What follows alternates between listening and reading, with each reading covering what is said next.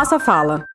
Março é lembrado pelo simbolismo na luta das mulheres. E quando falamos de política, podemos ligar o mês de luta a várias figuras femininas que foram e são importantes para abrir caminhos. Escolher dialogar sobre um assunto que ainda dizem masculino é um desafio diário para as mulheres ao redor do mundo.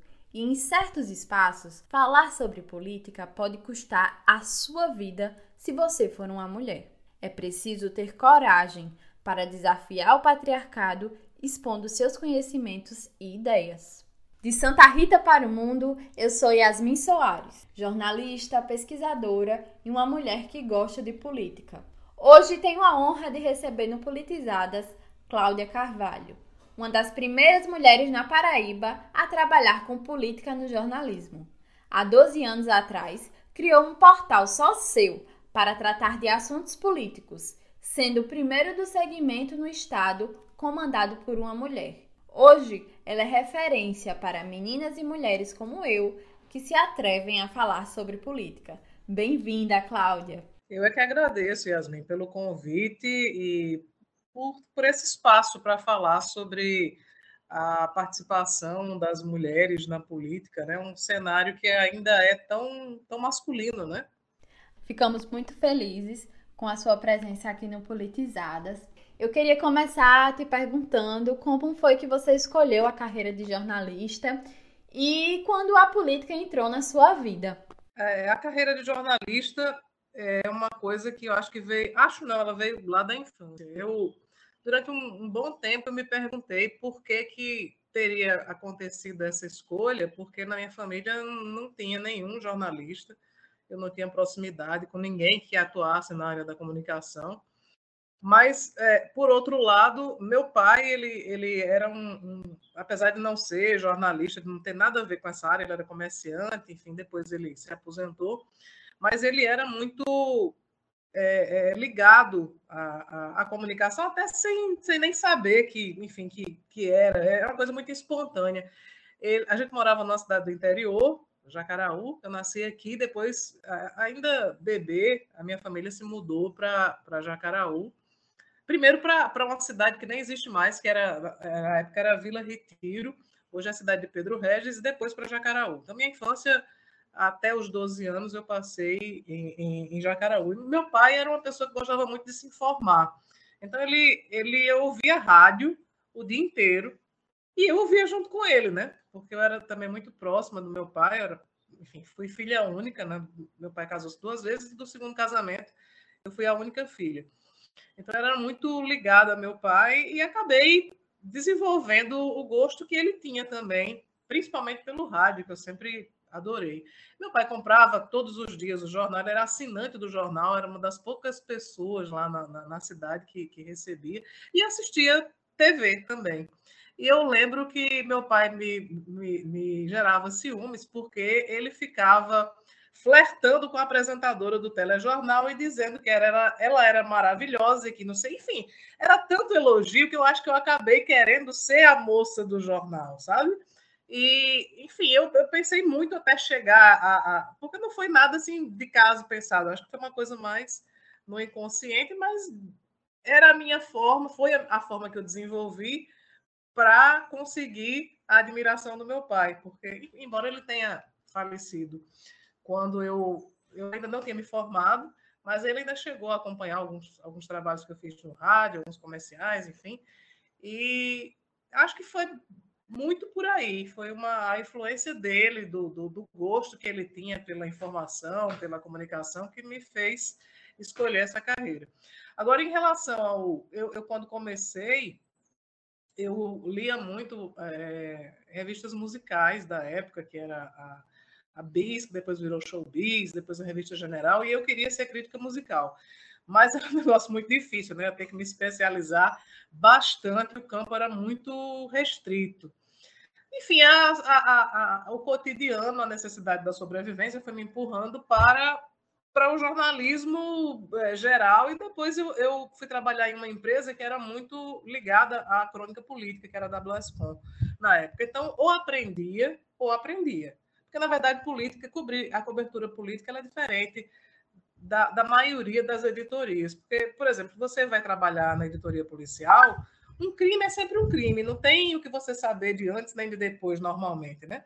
A não ser que seja, sei lá, uma rixa familiar que você vai ter que, que pesquisar, mas via de regra é um assassinato, é um roubo, é um fato que se encerra em si. Né? Você sabe o que aconteceu naquele momento, você vai entender a cena. Política não, dá mais trabalho porque você precisa saber vários meandros da mesma da, do mesmo fato. Quem, quem é ligado a quem, quem apoia quem, quem é adversário de quem, por que é que fulano chegou ali, qual é a, a rivalidade que fulano tem na região. Quer dizer, tem todo um, um background, tem toda uma, uma, uma história por trás da notícia. Então, a cobertura política não é muito simples. Para que você entre nela, é, é, é demora um pouco até você se situar minimamente. E a partir daí você vai acompanhando os outros capítulos, porque é como se fosse uma, uma espécie de uma novela também. Se você perder uma semana, você fica fora do, do contexto. Então, quando eu fui trabalhar na WSCom, o noticiário do, do site, que é, na época foi o, o primeiro site que, que surgiu na Paraíba, e era muito voltado, embora não fosse apenas político, mas ele era muito voltado para a política. E aí eu passei a, a, conviver com pessoas, porque tinha um estúdio de rádio também na, na mesma empresa, governador, prefeitos, e, e, passei a conviver com essas pessoas que faziam parte do, do, do cenário político da época, e acabei, acabei é, é enveredando por aí, porque, enfim, encontrei um filão que acabou sendo que eu iria desenvolver a partir daí, né? Não era, não, não, tinha, não tem muita gente fazendo política e menos ainda mulheres, né? Então, eu, eu também acabei gostando. Depois que você entende, você passa a gostar. Porque antes eu, eu tinha muita resistência, porque não, não entendia muito bem, achava o um negócio meio chato, mas depois que você é, compreende né, o, cenário, aí às vezes passa até a ser divertido, até a ser engraçado. Você já adiantou um pouquinho dessa pergunta que eu vou te fazer na sua primeira fala, mas eu queria saber se você sofreu preconceito por ser mulher nessa área da política que é tão machista, tão misógina. Como foi esse teu processo iniciando no jornalismo político e como é estar nesse lugar enquanto uma mulher?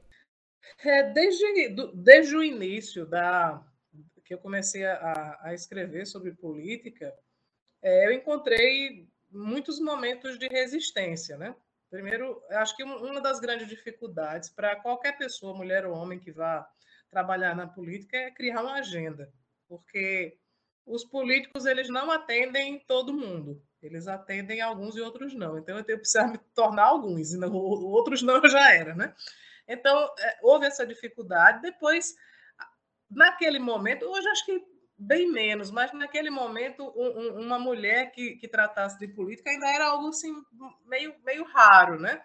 Então, eu acho que é a partir do, do momento em que, que as pessoas foram conferindo o resultado do meu trabalho, eu fui conseguindo também é, ter mais familiaridade, cativar fontes, formar minha agenda e, enfim, chegar num ponto em que eu conseguisse trabalhar, né? Sem, sem... Hoje em dia a gente usa muito o telefone, mas é, antigamente você também tinha que se, deslocar muito para os lugares e, e, enfim, aí tem aquele deputado que fala, ah, daqui a pouco eu vou dar uma entrevista tipo na Assembleia e acaba ficando fica ali cozinhando e não dá entrevista nunca, mas enfim, é, é algo que se constrói, sabe? A, você persiste, você demonstra a seriedade do seu trabalho, a fidelidade aos fatos, e aí você vai, vai conseguindo. Mas já houve situações em que, por exemplo, eu trabalhava num programa de rádio, dividi a bancada com, com mais dois colegas e chegou um determinado político, cumprimentou os dois e nem me cumprimentou, como se eu fosse um, enfim, um elemento decorativo, de, de gosto duvidoso, digamos, da, do estúdio. Hoje esse, esse, esse político é praticamente meu amigo, né? Pra, enfim, a, a, a situação é, mudou muito. Ele, enfim, acho que existia um preconceito muito, tipo, entrar no estúdio de rádio é, era sempre encontrar homens. E eu deveria estar ali fazendo uma outra coisa que não fosse jornalismo, né? Mas hoje em dia, claro, muito tempo já se passou desde, desde então, e hoje as, as pessoas reconhecem em mim uma, uma pessoa que, que está no cotidiano dessa da produção do conteúdo político. Mas é, existe uma resistência maior ao fato de ser mulher, porque não há tantas. E aí eu, eu iria lembrar assim de uma, de uma mulher que foi muito importante também. Acho que tal, talvez tenha sido, não sei se a, a desbravadora nesse segmento político, que foi Giza Veiga. Antes de mim, ela já, ela já trabalhava com, com fazendo cobertura política, entre outras coisas. Foi editora do, do, do Jornal Norte, enfim, também tem uma trajetória voltada para isso, mas realmente ainda hoje não, não, não somos maioria, né? As mulheres que, que fazem o jornalismo político ainda são minoria. Com experiência nessa área de jornalismo político, você, enquanto a mulher, quais as dicas que você repassaria para meninas e mulheres que querem começar nesse segmento, querem começar a cobrir política, a escrever sobre política, a estar dentro desse cenário, principalmente aqui na Paraíba, que é um cenário mais fechado. Quais as dicas, o que não fazer, você repassaria para essas mulheres que estão querendo iniciar nesse ramo? Bom, primeiro deles é ir criando um, uma agendinha, porque essa é, uma, é, uma, é um problema. Né? Você precisa ter contato com contato facilitado com as pessoas que serão suas fontes. Então, criar agenda é fundamental e criar também uma relação de confiança com, com as fontes. Isso você consegue de uma maneira que eu acho que é muito, muito simples, não alterar, não deturpar, né? não a abordagem sensacionalista é uma coisa que eu, que eu sempre passei longe, mas hoje é algo que existe muito também no noticiário político, porque nós vivemos uma época da, da informação online e, e os caça-cliques, eles, eles vão muito por aí, né? por criar muita polêmica, não sei o quê. Então, o meu conselho seria fuja disso. Polêmica só quando ela realmente existir, mas é, carregar nas cores, é, é, enfim, abordagens sensacionalistas são o fim. E isso também faz com que você perca a, a confiança das pessoas. É, tem aquela história, né? Quem não é visto não é lembrado, então frequentar a Câmara, a Assembleia, ir para os eventos é algo também que é, que é importante. E ter paciência, porque, é como eu disse no, no, no início, você não vai conseguir é, assim que você começa a, a, cobertura política, tá, começa a trabalhar com política, você não vai de cara conseguir acesso a quase ninguém. Mas aí é, é persistir e, e, ter paciência mesmo e formando sua rede de contatos e daqui a pouco um contato leva a outro e, e, e com o tempo você vai conseguir trabalhar com, com, com facilidade aí as, o caminho fica fica tão facilitado que a notícia vem até você, você não precisa sair correndo atrás dela, né? Claro que é, é, a gente sempre tem que correr, mas muitas vezes a notícia também vem a, a, ao encontro do jornalista. Você tem um estilo próprio e bem consolidado de escrever, de falar sobre política. Eu queria saber o que você faz para se diferenciar no mercado, quais são as suas estratégias para dar aquele toque que a gente ouve a sua voz, ouve aquele comentário seu e fala: esse daqui é de Cláudia, lê algum texto e sabe que foi escrito por você. Como é que você faz para dar a sua cara no seu trabalho? Bom, uma das coisas que eu que nunca, nunca pensei em uma estratégia, mas acho que é o meu estilo próprio, é adicionar um toque de humor na, nas abordagens é, e procurar ser muito. Procurar, pelo menos eu procuro, ser equilibrada nas análises que eu faço no conteúdo que eu produzo. Então, eu acho que ao longo desse tempo todo que eu já estou no jornalismo, eu consegui criar uma, uma imagem que é ligada à credibilidade, graças a Deus. Então, eu acho que os diferenciais são esses: é, é a credibilidade, é, é é a ética e de vez em quando fazer umas piadinhas para porque o assunto o assunto política não é muito palatável para a maioria das pessoas. Né? Então eu procuro dar um, uma carga assim mais leve, mais divertida. Mas não, não foi nada assim. É porque eu sou assim mesmo, não, não é uma. Eu tracei um plano. Aliás, eu, eu sou péssima de plano de planejamento, isso não é comigo, não. Estamos já nos aproximando do final do episódio do Politizadas. E Cláudia, conta pra gente quais as mulheres que te inspiram nessa caminhada jornalística, nessa caminhada de vida? Olha, hoje tem muita gente na, na TV que eu gosto muito, eh, na TV e no, no, no, no online também. Eu gosto muito de Natuza Neri, é, Dora Kramer, que faz, faz crônicas, faz comentários todos os dias na Band News. Aliás, eu acho o estilo da Band News muito muito bacana, porque é um estilo muito leve e divertido. Eu trabalho atualmente na Band News. Eu não, antes de trabalhar lá, eu não tinha um, um, uma, uma percepção assim tão ampla do que era a emissora. Então, eu me sinto totalmente em casa, porque é o, é o tipo de, de jornalismo que eu, que eu adoro. Então, acho que Dora Kramer é um, é um nome muito, muito forte, sabe? Nessa, nessa crônica política. Cristiana Lobo também era muito boa. Enfim, tem tanta gente. Graças a Deus a gente tem um monte de. É, Eliane Brum também. Tem, tem muita gente boa, muitas mulheres assim incríveis que, que fazem um jornalismo também incrível. Muito obrigada pela participação aqui no Politizadas. Para nós é uma honra tê-la aqui no nosso podcast. Você é uma figura tão importante para o jornalismo político aqui na Paraíba.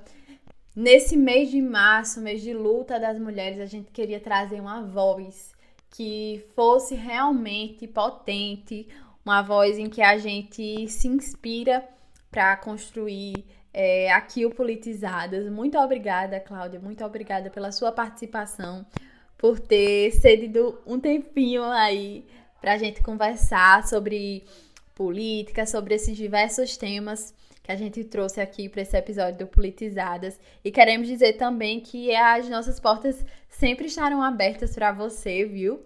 Muito, muito obrigada mesmo pela participação.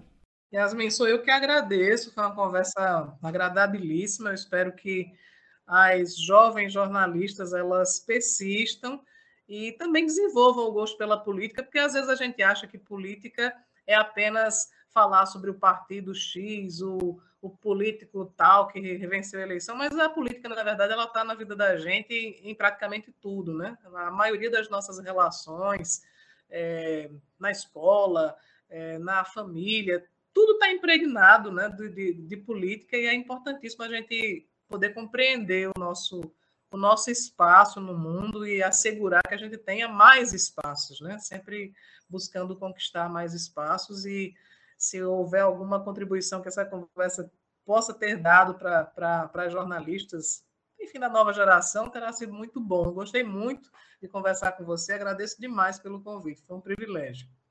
Quero encerrar o Politizadas de hoje com uma homenagem a algumas mulheres que foram assassinadas lutando pelo que acreditavam.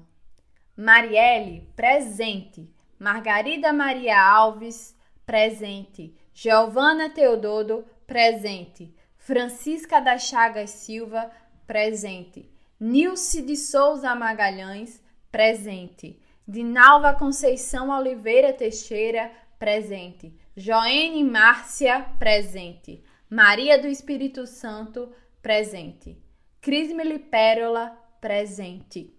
Para saber mais sobre a série, vai lá no nosso Instagram, arroba Nossa Fala. Se gostou da discussão do episódio, manda para um amigo, familiar, um vizinho ou quem você quiser. Um cheiro e até o próximo episódio.